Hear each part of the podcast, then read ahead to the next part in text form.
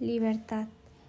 Es una facultad o posibilidad que tenemos para dedicar por nosotros mismos cómo actuar en diferentes situaciones. Responsabilidad. Es dar un cumplimiento a las obligaciones y ser cuidadoso al tomar decisiones o al realizar algo.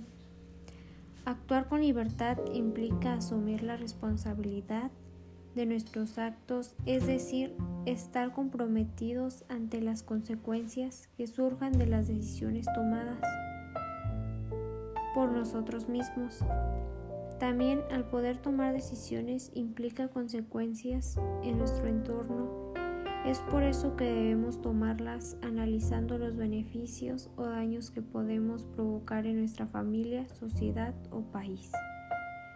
Esta libertad es individual pero también social.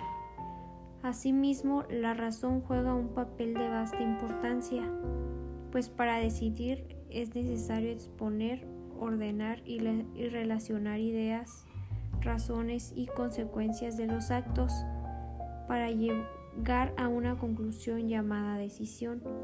Es por eso que la libertad es un acto razonado y voluntario que en ocasiones puede tomarnos menos de un minuto.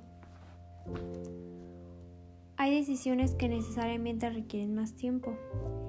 Finalmente, no somos libres de elegir algunas circunstancias, sin embargo, sí somos responsables para, para, manifestar una respuesta ante cada una de ellas, sin importar la edad que tengamos o la situación específica en la que nos encontremos.